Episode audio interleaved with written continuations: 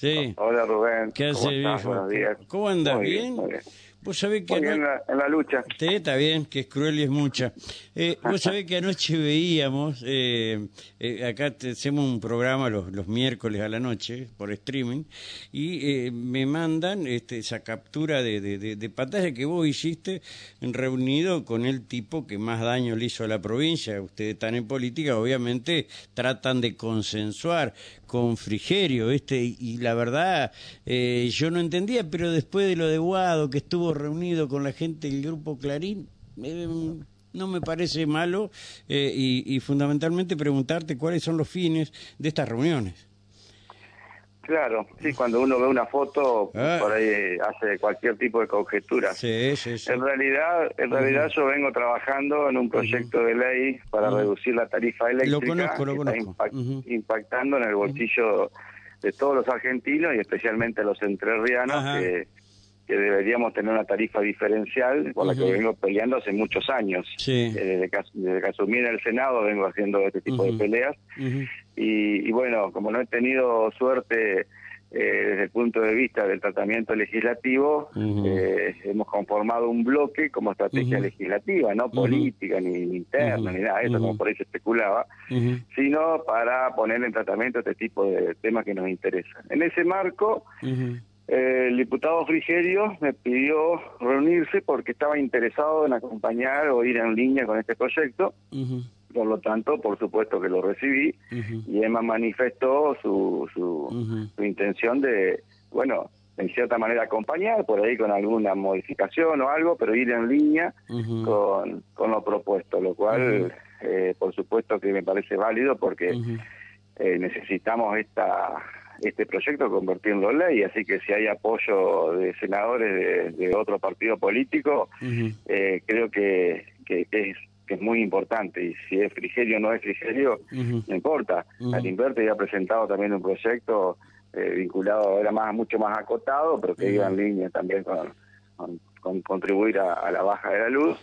Y eh, senadores de otras provincias también han manifestado su adhesión, de, tanto de Frente de Todos como algunos también de, de, de otros partidos políticos, así que Sí, me parece... eh, parece partiendo, partiendo de la base que es Camesa la que de alguna manera maneja esto, porque el gobierno está en minoría, tiene el 49% de, de las acciones, después hay que lidiar con las transportadoras, bueno, generadores somos nosotros, pero eso es de- del sistema interconectado eh, nacional. Eh, creo que la intención de ustedes es eh, tal vez bajar el componente impositivo, que por ejemplo es el 27%, eh, que es, más el tema del IVA. Bueno, lo de los municipios no sé hasta dónde puede llegar, eh, llegar a ser, pero la- en la provincia de Entre Ríos la, ley de marco regulatorio es clara y es contundente, que termina diciendo, bueno, a mejor servicio, me- menor precio, y eso obviamente en las audiencias públicas prácticamente eh, no, no, no se cumple, y, es muy difícil compatibilizar eh, los intereses de la provincia con los intereses de, de, de Camesa, que es la, la- la empresa que, o el monopolio que maneja, que maneja el costo de la tarifa, la tarifa segmentada, la tarifa que te cobran, por hacer para que la gente entienda, una tarifa a la mañana, una a la tarde, una a la noche y la otra a la madrugada, porque así se maneja y así viene la, en la factura de energía. ¿A dónde le apuntan ustedes? ¿A que Camesa baje los costos o a que el gobierno nacional eh, baje la cuestión impositiva? Que bajándola un 7, un 8% ya, ya anda, ¿no? Tenemos varios componentes, ¿no? La tarifa, lo que vos Sí. decías, que, está enrolado más en la complejidad misma, eh, que tiene que ver con la complejidad técnica misma del sistema eléctrico interconectado y todo el funcionamiento de la generadora, la distribuidora, las distintas clases de generación eléctrica. Eh, el tendido eléctrico del SADI, su capacidad Sí. eh, también limitada en algunos momentos. Eh, eso va por un lado que nosotros no podemos a- a- abor- abordarlo con así livianamente con una ley. Lo que sí podemos abordar son algunos de los componentes de la tarifa eléctrica. Ahí el impositivo es uno, el Sí. impositivo es uno, el impositivo es uno, por eso el proyecto propone reducir el IVA por un lado, que es un componente creo que más importante, y luego propone, bueno, que las cargas, invita a los municipios de las provincias a, tomar medidas también de, reducción de tasas, algunos municipios ya lo han hecho, la provincia la primera que lo hizo, el gobernador lo anunció y lo cumplió con un decreto, eh, y algunos municipios han hecho alguna reducción en el alumbrado público, otros no, eh, bueno, están, están en manos de y, en aras y en función de las realidades financieras de cada municipalidad, ¿no? Ahora, la ley lo que sí dispone, también desde el punto de vista fiscal, es que no puedan las distribuidoras ser agentes de percepción de, de tasas y contribuciones, lo cual por ejemplo, la tasa de alumbrado público no la podrían cobrar a través de la boleta de luz. Eh, bueno, en eso saldría en las próximas horas una resolución del ente regulador de la energía, el cual le dice, ENERSA, ustedes ya no pueden percibir esto.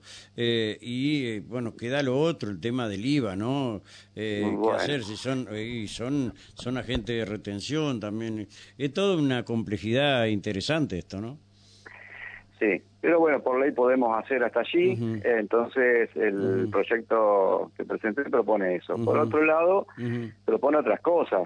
Ahí entran a jugar las ventajas que tenemos nosotros, que deberíamos tener y que no las tenemos, porque porque el, poder central termina siempre eh, jugando a favor del centralismo y no a favor de los intereses del interior y de las provincias. Sí.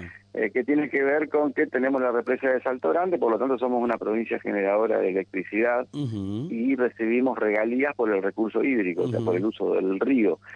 Eh, esas regalías hoy están en el 12% que se calcula sobre el valor de la producción de la energía, lo que se le paga a la generadora. Como la generadora se le está pagando muy poco, se está pagando por energía 700 pesos, cuando hay contratos o sea, 700 pesos, estamos hablando de 3 dólares, ¿no? Eh, entonces, eh, y hay generadoras hidroeléctricas que están percibiendo por contrato 400, 500 dólares. Entonces, por la producción, por la misma producción, o sea, por los mismos megas, digamos, con diferencia de potencia, por ahí en algunos casos, pero, con, pero bueno, una diferencia abismal. Eh, entonces, el proyecto de ley propone establecer un piso a lo que se le paga para las generadoras, las binacionales, en este caso Salto Grande y sí. que sea no inferior al precio por medio del mercado eléctrico. O sea, en esos momentos donde usted dice que van variando los precios, que es totalmente así, bueno, ahí se establece un precio promedio. Ese a salto grande por la generación no se le podría pagar, si sale el proyecto de ley, menos de ese precio promedio del mercado, lo cual significa un sustantivo aumento en los ingresos por excedentes de Salto Grande y también por regalías. ¿Y cómo se trasladaría a la gente este tema de las regalías eh, en la tarifa o eh, lo van a em, traducir en obras? Porque eh, los excedentes no llegan a toda la provincia. es bastante acotado. lo, que es regalías se propone que vaya directamente a la tarifa eléctrica y lo que es excedentes. Hoy la hoy eso lo administra CAFE no y está basado en obras para la región que, que, se amplía. En realidad, ahora le explico cómo funciona presupuestariamente en, la, práctica, ¿no? Porque hay un mito ahí que no es tan cierto de que, bueno, se beneficia más una región bueno, eso, eso porque no hay comunicación, ese es el tema. Eh, no hay una buena comunicación de parte de la CAFE, ni siquiera del, del ente binacional. Lo que propone la ley es que la mitad de, la, de los recursos que ingresarían, porque van a ingresar recursos históricos, digamos, que nunca, se nunca hubo, la mitad que se sigan afectando a ese desarrollo regional, obras para la región, etcétera, y la otra mitad que vayan para políticas energéticas. Esto significa que si el Estado dispone como un como una cuestión estratégica incentivar y fomentar la instalación de industrias pueda generar una política energética en ese sentido. Y bueno, en la parte de obras eh, quedaría igual. Acá hago un paréntesis con lo que usted me plantea. Eh, el de CAFEC se, se crió y todo lo que fue la pelea por los excedentes eh, se realizó para reparar el daño que la represa causó especialmente a la ciudad de Federación y a la ciudad de Concordia. Por eso se habla siempre de un beneficio específico para la región. Pero en la práctica presupuestaria, el plan de obras de la provincia siempre ha contemplado los ingresos de CAFE y por lo tanto las obras, muchas de las obras que se hacen en la región se financian con CAFE y las que se hacen en el resto de la provincia con presupuesto de obra pública provincial. En la práctica se produce el equilibrio allí, en esa asignación. Sí, la última en ingresar a, CAFE fue eh, eh, Villaguay. Bueno, sí, pues no estaba y bueno, las gestiones de Adrián Fuerte y algunos operadores ahí hicieron que ingresara a Villaguay a la a los a los, sí, pero, pero en la pero en la práctica en la práctica eh, cómo cómo se toma cuando a ver, presupuestariamente aparece ese ingreso por CAFE, como presupuestariamente el plan de obras públicas va al, Ministerio de Obras Públicas. Pero en la distribución de obras y recursos se hace pareja para todos. Lo que pasa que una cosa que la financiás por un lado y la otra la financiás por otro. No es que no es que hay una superposición, no es que además de la afectación de recursos eh, para las ciudades eh, incluidas en la región de Salto Grande, además se le agrega lo de CAFE, como en realidad era la idea original, pero en la práctica hoy no sucede, hace rato que no sucede eso. es, equitativo, lo de CAFE pasa a formar parte como que eh, en el presupuesto de la pública, diciéndole, eh, aunque técnicamente no es así, ¿no? Viene el ministro de Economía y decir, no, no, no, el presupuesto del CAFE va por un lado y lo de la por otro. eso es técnicamente, pero eso, en la bueno, práctica, eso confunde un poco también, ¿no? Es que tiene que ser así, porque ese recurso va para CAFE. claro, exactamente. A ver, es como, es como, no sé, como a veces en la, pauta de la publicidad de algunos medios. Algunos medios reciben pauta de dos o tres organismos, pero en realidad es el, mismo Estado el que en la suma... Y la misma torta y es una, una, una, parte asignada, medio más importante, menos importante, y la realidad, que, como opera uno, como opera otro, pero bueno, esto, esto es una cuestión del periodismo que no nos vamos a andar metiendo. Yo en esa por, eso, pero lo de café, pero lo de, pero lo de café eh, funciona así. O sea, es un mito que en realidad ese beneficio es solo para la región. En realidad, en la región reclama de que no es así. O sea, fíjese que se da el proceso inverso. Pero si uno se pone a analizar el gasto, por ejemplo, en obra pública, de, un, de un año que se hizo en, toda la provincia, y le suma lo de café y distribuye, se va a dar cuenta que hay equidad en el, en el reparto. De hecho, el gobernador Bordén eso siempre ha tenido la característica de, de, no discriminar a ningún municipio independientemente de su pertenencia partidaria, eh, eh, porque primero está, está, la gente, que la gente es la que recibe beneficios de las obras y, de las medidas de gobierno, eh, y no los gobernantes específicamente. Así que en eso hay un, un criterio que, que tenemos que saberlo de que no hay un beneficio extra para nadie, ¿no? No, eh, está bien. Te llevo un poquito, dos minutos más a la, arena eh, de la política. Eh, mm, vos sos uno de los voceros del gobernador hoy en los Estados Unidos. ¿qué es, ¿Cuál es el criterio a utilizar para seleccionar quién posiblemente eh, llegue a reemplazar eh, al gobernador de eh, la provincia y si te sentís parte de esos reemplazantes. Mire, el gobernador está va a definir, tiene tiempo hasta el 27 de abril, primero para definir si desdobla o no las elecciones, y por supuesto, en esa fecha límite también se define la estrategia que va a llevar adelante, si va a, optar por una estrategia de, lista de consenso y acordar entre todos eh, a un, un, candidato. y Viene por ahí, me, me, parece, el, olfato me dice que viene por ahí esto. Esa, esa, es una alternativa posible y la otra alternativa posible es que, bueno, hace un proceso ordenado de, interna. Eso lo va a definir el gobernador, está analizando esa estrategia, tiene tiempo todavía para hacerlo, no mucho tiempo, pero bueno, ya falta poco, pero ya, pero todavía está en análisis, digamos. Eso en manos de exclusivamente del gobernador. Está bien. Eh, eh, Edgardo Cueder, eh, ¿es parte de ese proceso? No, no, no, no, para nada. ¿No tenés ganas de ser gobernador de la provincia? Yo tengo mandato hasta el 2025 eh, creo que los entrerrianos tenemos que aprovechar eso. Yo, por ejemplo, hoy me puedo plantar eh, ante cualquier dirigente político nacional, empezando por el presidente para abajo, defendiendo los intereses de los entrerrianos, y, lo puedo hacer porque tengo mandato hasta 2025. Si yo tuviera una limitación electoral, o sea, tuviera una pretensión electoral para este año, me limitaría muchísimo este tipo de cosas. Yo no podría estar peleando la tarifa eléctrica porque eso seguramente condicionaría la integración de alguna lista y por, ¿Por qué? Porque, por supuesto, no puedo estar eh, yo confrontando un tema que por ahí, no sé, al ministro de Economía no le gusta porque estoy tocando el bolsillo, eh, tocando el IVA. Entonces, eh, te, ponen la, te hacen la cruz, ¿no? Y no puede ser. Yo por eso no voy a ser candidato a nada en este año, hasta el 2025. Lo que sí voy a hacer es colaborar activamente con quien, si hay una interna, lo haré con el que resulte ganador de la interna.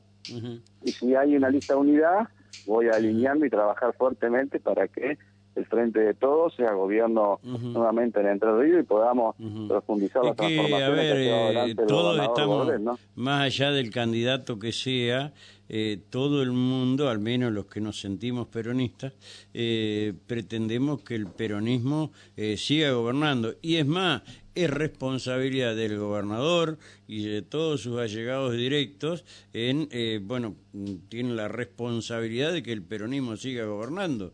Eh, porque después de Buste, de Urribarri, eh, bueno, Bordés si llega a fracasar en esto, la verdad va a quedar en, en, la historia de una de otra manera, ¿no? Bueno, Bordés ha sido un gobernador que le ha dado al peronismo muchas muchas satisfacciones y le ha dado a los entrerrianos muchas satisfacciones, ha ordenado una provincia, le ha dado a la política también una, una impronta eh, importante, interesante, particular. Y, por supuesto es el primer interesado en ganar las elecciones, pero ganar las elecciones no es solamente responsabilidad del gobernador, también es responsabilidad de, todos, los, dirigentes. Dije sus allegados más directos. Nosotros estamos a full para colaborar en eso, por supuesto. Ahora eh, el contexto eh, es parte de, la realidad, ¿no? O sea, lo que sucede, la economía, el gobierno nacional, todo impacta en el humor social y en la y, luego eso impacta electoralmente, ¿no? Se expresa muy fuerte en las legislativas, por ejemplo, donde se nacionalizan las elecciones y se expresa también en una elección eh, provincial cuando va simultánea, sobre todo, donde la, la elección nacional tiene preponderancia por el impacto mediático y el peso eh, mediático que eso significa y además por la, porque obviamente estás eligiendo un presidente de la nación, ¿no?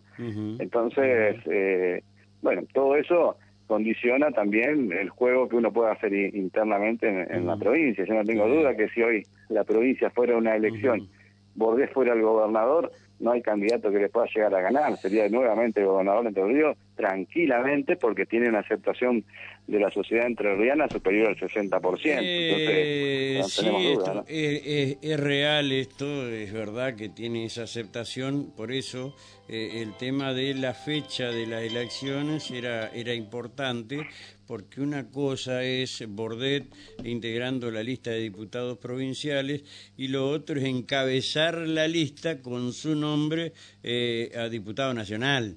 Eh, que es una, una especulación, pero obviamente el nombre de Bordet tiene que estar en la lista.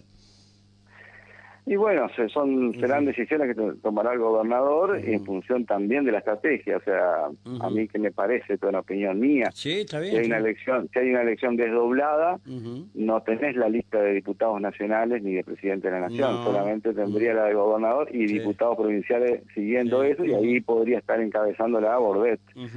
Si la elección es simultánea, sí tenés una, una lista, una, un cuerpo de lista que sería presidente de la nación o presidente de la nación y segundo estaría un cuerpo, sería diputados nacionales que ahí bien podría encabezar también Bordet. Claro, ¿qué es lo más conveniente? ¿Que quede en la lista de diputados provinciales allá al costado o que encabece la, la, la boleta, si que va a ser la boleta tradicional? Mire, son de, acuerdo a la... O sea, si se desdobla, si se desdobla no tenés opción eh, de diputado nacional allí, ¿entiende? O sea, ahí para mí, a mi modo de ver, Bordet debería ser el primer candidato a diputado provincial, con un nombre grande en la boleta.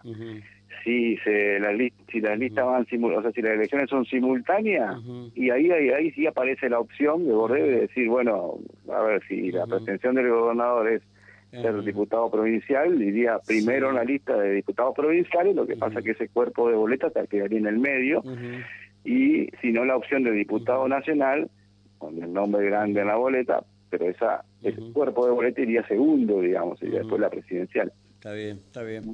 Edgardo, te agradezco mucho y seguimos charlando. ¿eh? Te mando un abrazo. Bueno, gracias Rubén. Chao, chao viejo, hasta luego, hasta luego. El senador Edgardo Cuader, ¿sí? Eh, para despejar las dudas.